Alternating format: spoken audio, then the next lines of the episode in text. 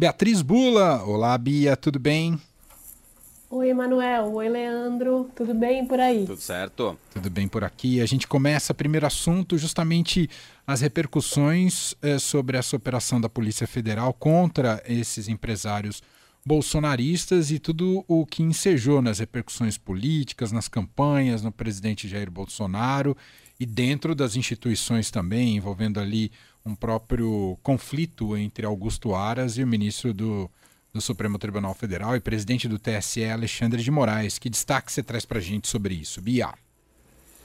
É, Manuel, uma série de notícias, as repercussões envolvendo essa operação da Polícia Federal autorizada pelo ministro Alexandre de Moraes, inclusa nesta quarta-feira, que mostram como o estado das coisas nessa eleição ele está um pouco é, deslocado, parece, né? Fora, fora da órbita, inclusive fora do que atinge aí o dia a dia da maioria dos brasileiros, porque a gente está falando, e aí eu já vou entrar na, nas repercussões do, do caso em si, né, dessa operação da Polícia Federal, mas a gente está falando aí de um, uma determinação do Tribunal Superior Eleitoral hoje para tirar do ar o link, é, o vídeo da, daquela reunião do presidente Jair Bolsonaro com os embaixadores estrangeiros, na qual ele é, reiterou aquelas informações falsas sobre segurança das urnas. A gente está dando destaque aí na imprensa, né, a reunião entre é, Alexandre de Moraes, que é presidente do TSE,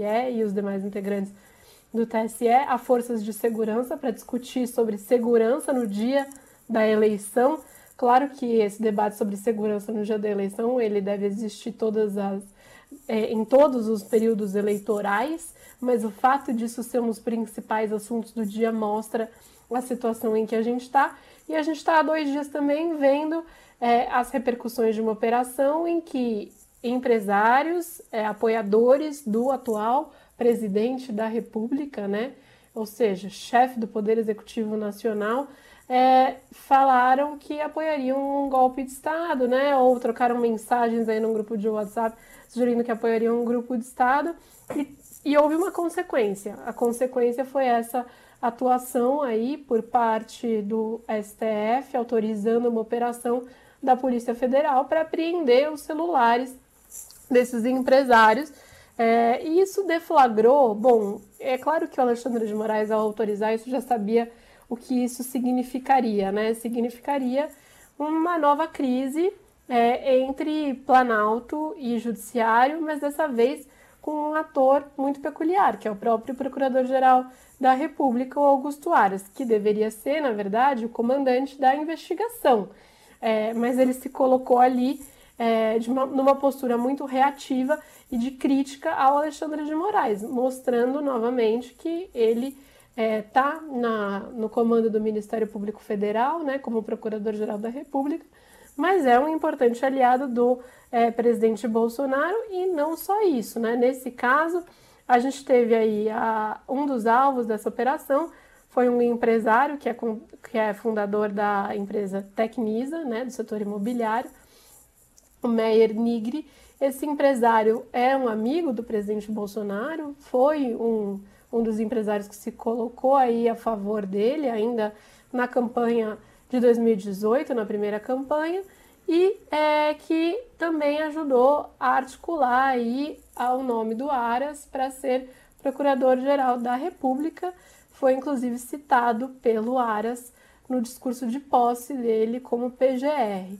É, e a informação que a gente tem aí, que foi revelada pelo site J, é de que nesses celulares há mensagens, a Polícia Federal encontrou troca de mensagens entre esses empresários e o Augusto Aras. Claro, podem ser mensagens que não signifiquem nada, a gente ainda vai saber, essa investigação que tem que contar, né? Se é uma mensagem de teor problemático ali, tanto para os empresários como para o Aras, ou não.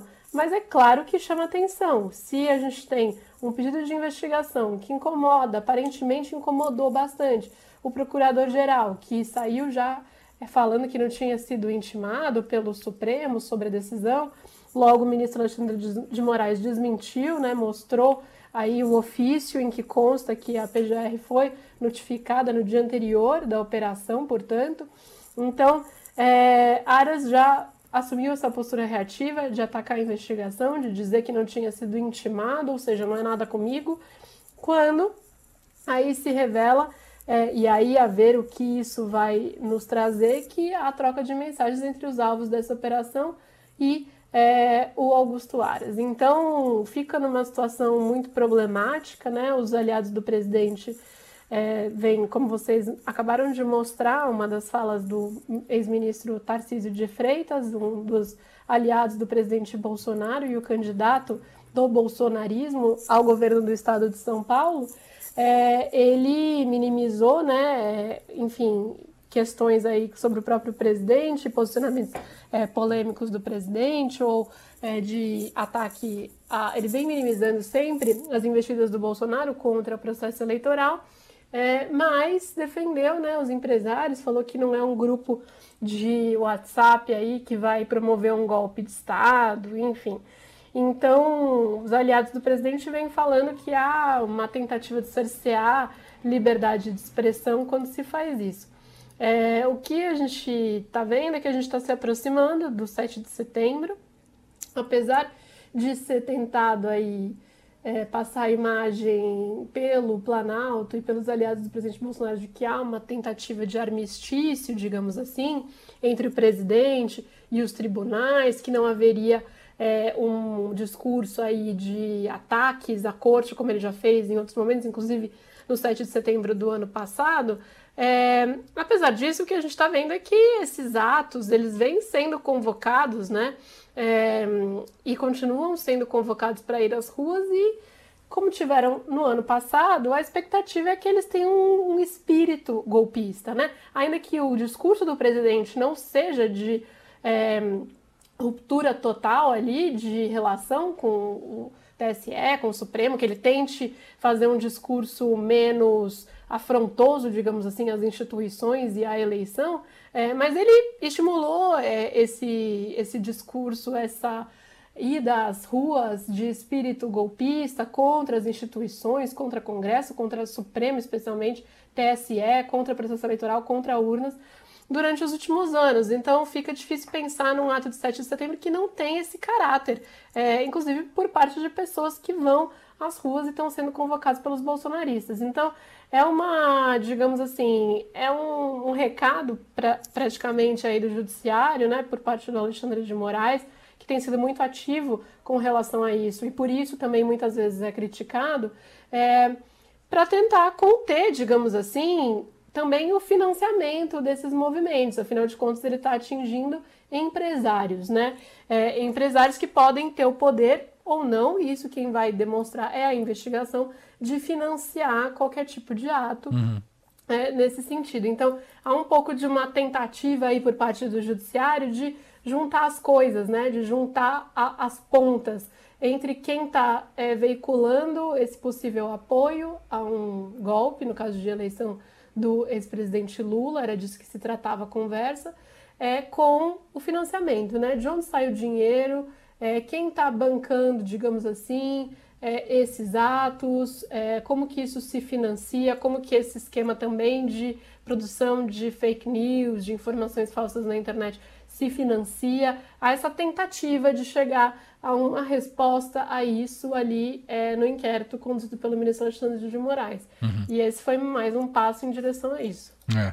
Uh, antes da gente fechar, queria te ouvir, Bia. Ontem tivemos a entrevista com o candidato do PDT à presidência, Ciro Gomes, ao Jornal Nacional. Entrevista muito diferente, né, como resultado em relação à primeira entrevista com Jair Bolsonaro. Nem sei se é possível compará-las, porque afinal Bolsonaro é o atual presidente, então tem um telhado de vidro ali, tem e para próprio a gente falou sobre isso, né, sobre uh, o, o, tipo de políticos que significa hoje o Bolsonaro, tem uma série de outras camadas aí de interpretação de como lidar com isso. Mas ontem o Ciro uma numa entrevista em que ele pôde falar sobre muitas propostas e que ele acabou se dando muito bem, assim, né, Bia? Mas eu queria te ouvir sobre as repercussões dessa entrevista do Ciro Gomes ao Jornal Nacional, que retoma na quinta-feira com Lula.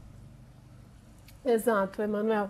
É, a entrevista do Ciro teve um tom é, muito mais propositivo né, do que a do Bolsonaro. A do Bolsonaro ela foi muito pautada aí é, tanto pelas perguntas, mas também pelas respostas do Bolsonaro, né? Numa, como se fosse uma lavagem de roupa suja aí sobre o que já passou. Claro, ele é o presidente no cargo, né? Ele tem que responder é, sobre o seu próprio mandato.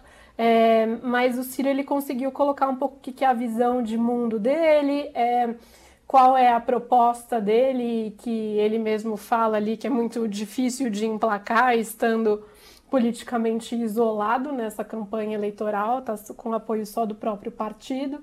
É, então, que dirá aprovar é, esse ciclo de reformas que ele propõe é, em, uma vez estando no cargo, mas conseguiu apresentar qual era é, a ideia dele né, de país.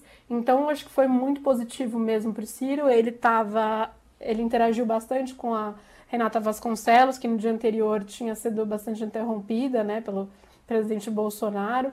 É, dá para ver que tinha um esforço ali do Ciro em, em, em, engajar o debate, especialmente com a Renata, porque houve muita crítica ao Bolsonaro também por ter interrompido a todo tempo a apresentadora na noite anterior. E ele estava é, muito calmo, né, muito moderado, assim, muito treinado.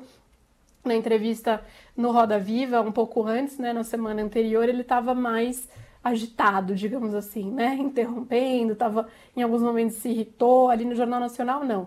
Ele estava realmente muito, muito tranquilo é, e teve tempo para expor os pontos dele e até para lançar um, uma das suas propostas aí é, de, de, de, apelo aí ao eleitor, né? E se colocar como é, uma alternativa. Agora, se isso vai resultar em votos, é isso que a gente vai ter que saber, né? Daqui para frente, Emanuel. Ainda uhum. não dá para definir isso. O que a gente sabe é que, enfim, o Jornal Nacional tem um alcance muito grande de audiência, mas os especialistas marqueteiros, políticos, há muito dizem que não é isso que, que faz um eleitor decidir se ele vai votar num candidato ou em outro.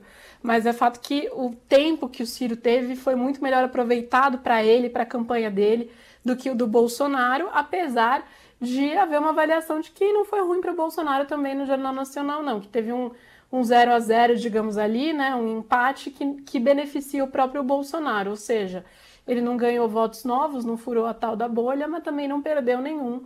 Então, também não foi ruim para ele.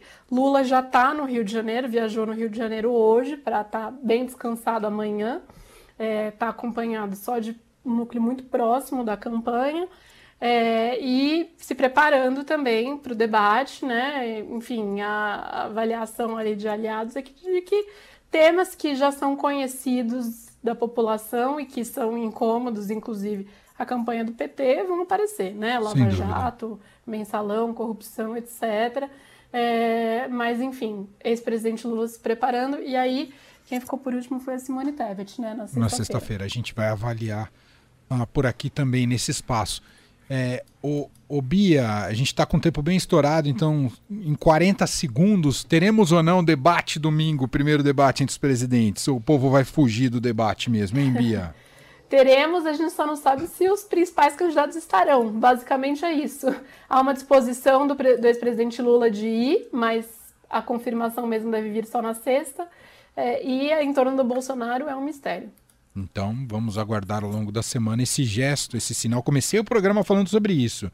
Esse gesto é muito importante aí de ambos os candidatos em ambas as campanhas, né? E essa lógica um tanto absurda de é, se colocar como um possível representante do país e não querer debater na campanha eleitoral. É um negócio que só, só o tal da jabuticaba, essa é uma jabuticaba nossa. O, eu, nos Estados Unidos não tem isso, eu estou errado, Bia? Você que pois, morou lá. Desculpa, eu me perdi, eu não ouvi o fim da sua pergunta, Emanuel. Não tem o quê? É, essa coisa de candidato fugir de debate. lá é bem diferente, né? Tem menos debates, é organizado em pool, é, que, né, que é a reunião aí das emissoras. Então é um sistema bem diferente. Na eleição que eu cobri, 2020, os candidatos participaram, né? Foram, era o Biden e o. E também, basicamente, são só dois candidatos, né? Então não fica muito. É, não fica esse mistério no ar aí de quem vai, quem não vai. Se um não for, já não tem. É, tem razão. Bia, um beijo e até sexta-feira. Até sexta.